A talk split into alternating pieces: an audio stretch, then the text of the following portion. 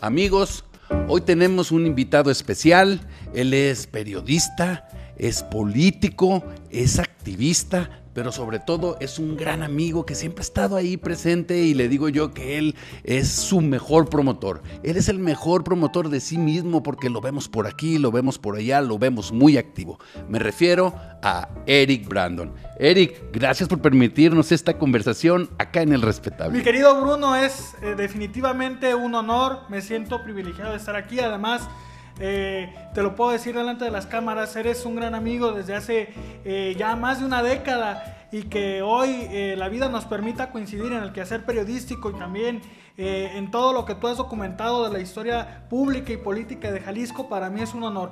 Así que me siento en mi casa y empecemos siempre me he hecho una pregunta. Tú, yo te veo en la política, en actos, haciendo eh, trabajo proselitista, te veo haciendo trabajo social, pero también te veo escribiendo en los periódicos, te veo haciendo periodismo y también te veo en las cuestiones más de buscando eh, fortalecer el asunto de la inclusión y todo eso. Entonces, ¿qué eres? ¿Eres periodista? ¿Eres político? ¿Eres activista? ¿Qué eres, Eric Brandon? Mira, para empezar, decirte que soy una persona muy bendecida de, Dios, eh, me considero una persona de fe y Él me ha ido llevando eh, de la mano a caminar en diferentes sectores. Políticos somos todos porque la política es algo inherente a la cuestión eh, pública y eso siempre es interesante. Y como tú dices, pues he tenido diferentes facetas lo, político, decirte que fui el regidor juvenil honorífico más joven del país en Zapopan, en dos, en dos administraciones, 2010, 2012, 2012, 2015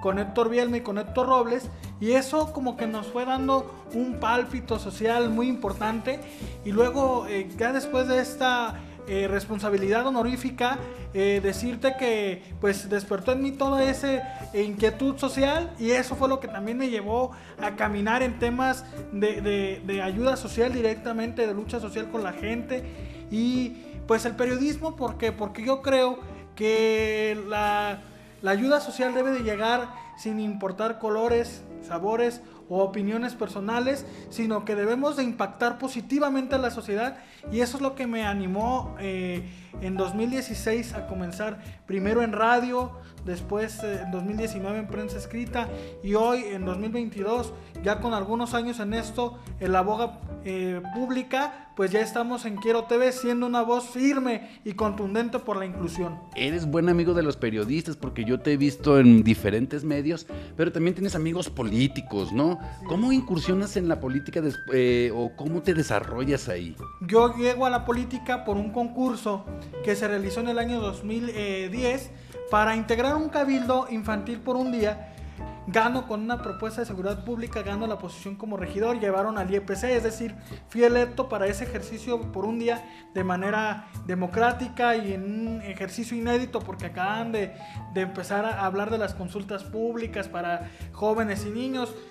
Pero al ver esa inquietud, Héctor Bielma me jala, me invita a desayunar a su oficina y platicamos de la posibilidad de que yo, de manera honorífica, me desempeñara como regidor, me presentó a la administración pública completa y empezamos a ir a las colonias. Y bueno, pues eh, dices que tengo muchos buenos amigos eh, políticos y es cierto, yo creo que es una actividad inherente siempre todo esto. Y contarte una anécdota guardo en mi corazón con mucho gusto. Esta silla que traigo tiene un gran valor para mí porque fue, eh, digámoslo, una herencia que me dejó mi gran amigo, el licenciado exgobernador, el exgobernador don Guillermo Cosío Vidaurri, que por cierto acaba de cumplir tres años de haber partido, pero cuando él fallece me llama a su familia, me platica que acaban de comprarle esta silla de ruedas y que él pidió obsequiársela a algún amigo que la necesitara y el afortunado fui yo no, pues eh, una gran anécdota que te muevas o que uses la silla del exgobernador de Jalisco, don Guillermo Cosío Vidaurre. Oye, ¿y qué estudiaste? ¿Qué has estudiado? Cuéntanos. En 2020, pues comencé a estudiar la licenciatura de manera virtual en la Universidad de Guadalajara, orgullosamente.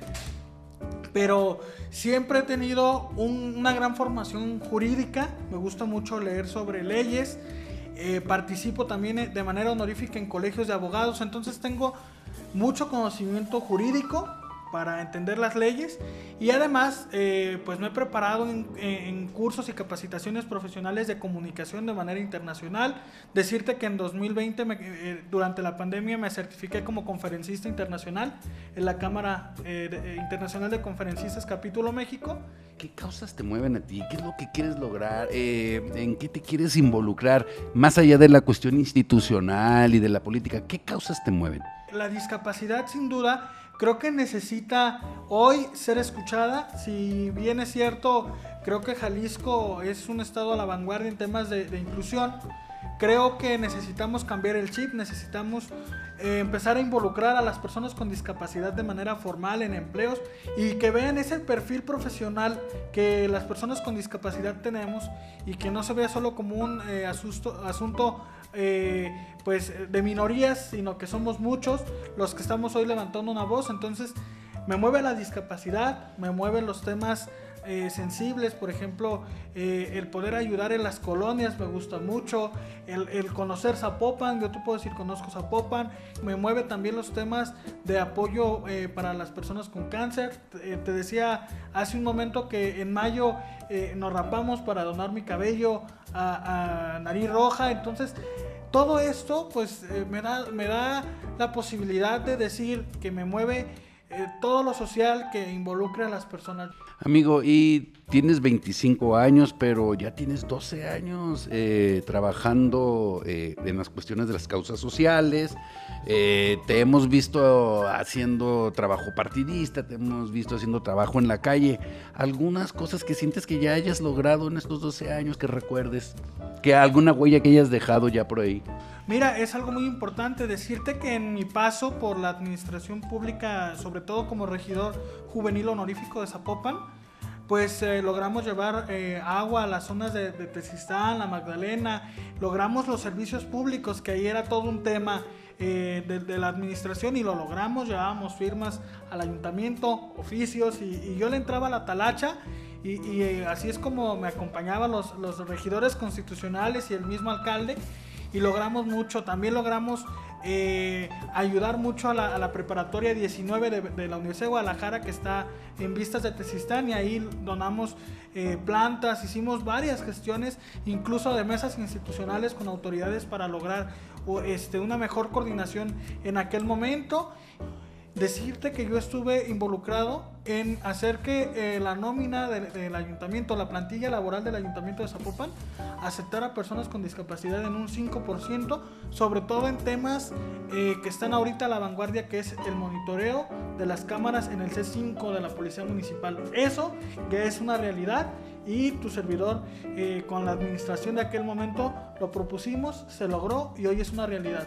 Y de repente ya te veo como periodista, te veo en tele, te ves eh, redactando. Eh, ¿Cómo te dio por ahí? Cuéntame, ¿en qué momento te, te viste para el lado de los buenos? Porque estabas con el lado de los malos, de allá de los políticos. Mira, en 2020, pues yo dije, tengo una gran inquietud social que no voy a parar por, lo complicado que en ese momento se veía la, cuestión pública y política, aunque yo tengo mis convicciones muy férreas, que tú las conoces, pero pues dije, el periodismo es la opción para darle voz y sobre todo para colocar en la agenda pública aquellos temas que todavía se ven como minoría, pero que están ahí, que están latentes y que todos los días requieren un espacio para ser escuchados. Y pues esto para mí representa más que una responsabilidad, una oportunidad para levantar la voz para que quienes estamos luchando todos los días, pues encontremos la causa de, todo lo que estamos haciendo. Oye, Eric, eh, has recibido varios premios y creo que has sido nominado para otros tantos, ¿no? Sí, fíjate que esto me ha traído grandes satisfacciones. Decirte, por ejemplo, que en el año 2013 recibimos eh, el reconocimiento como jalisciense distinguido a la lucha social por parte del Consejo Ciudadano 100 por Jalisco, que es una asociación eh, plural y apartidista que promueve los valores humanos. También otro de los que me enorgullece mucho es haber sido merecedor del premio Levántate Hoy como guerrero de luz a la, a la inclusión por parte de una revista que se llama Levántate Hoy del Mundo de la Discapacidad, eh, que promueve todos los temas y este en particular se me otorgó por ser un ejemplo para las eh, generaciones que viven con alguna discapacidad. seguimos con, con, este historial. En 2015 fui candidato al Premio Nacional eh, de Juventud. Aunque no lo logramos, estuvimos en la terna y muy cerca de lograrlo. Y hoy pues se traigo una primicia. Échale, amigo. Pues eh, resulta que en el, eh, en, el, mes de agosto recibí la sorpresa de, de saberme postulado por el Consejo Nacional de Fomento Educativo Delegación Jalisco postulado para recibir el Premio Nacional eh, de, Acción Solidaria 2022 que otorga el Gobierno de la República. Estamos todavía en la lucha, la siguiente semana o en los próximos días saldrán los resultados, pero si es así, pues seguramente estaremos recibiéndolo con mucho gusto si Dios así lo quiere Amigo Eric Brandon, ya fuiste regidor honorífico, te hemos visto haciendo política aquí y allá, ya incursionaste en el periodismo, eres este, un agente, un activista muy laureado en, el asunto de la inclusión, tienes 25 años. ¿Cómo te ves en lo que viene? ¿Qué es lo que viene para ti? A ver. Eh, sin duda alguna me gustaría fortalecer aún más mi voz y ser una voz fuerte en el tema de inclusión, incluso un referente en la vida pública de este país. Eh, inspirado por el ejemplo de mexicanos como don Gilberto Rincón Gallardo, que fue un promotor internacional de esta lucha de la discapacidad, o Gaby Brimer, por ejemplo, que para mí son ejemplo. Y bueno, pues si de alguna forma me, tuviera que escribir la historia de tu servidor en algunos años, me veo siendo un eh, promotor de estos temas a nivel nacional e internacional, si Dios me lo permite, y sobre todo en el periodismo fortaleciendo esa idea eh, a, veces un poco errónea de que las personas con discapacidad debemos que estar en casa. Tenemos mucho que aportar y de cara a la sociedad con toda la valentía y la dignidad del mundo amigo Eric Brandon, eh, periodista y como ya nos dimos cuenta, tú no improvisas, tú ya vienes bien preparado para todo. Gracias por permitirnos esta conversación acá en El Respetable. Es un honor, Bruno, y sobre todo, pues eh, dejar esa esencia de siempre estar preparado en todo momento y para toda pregunta como buen periodista.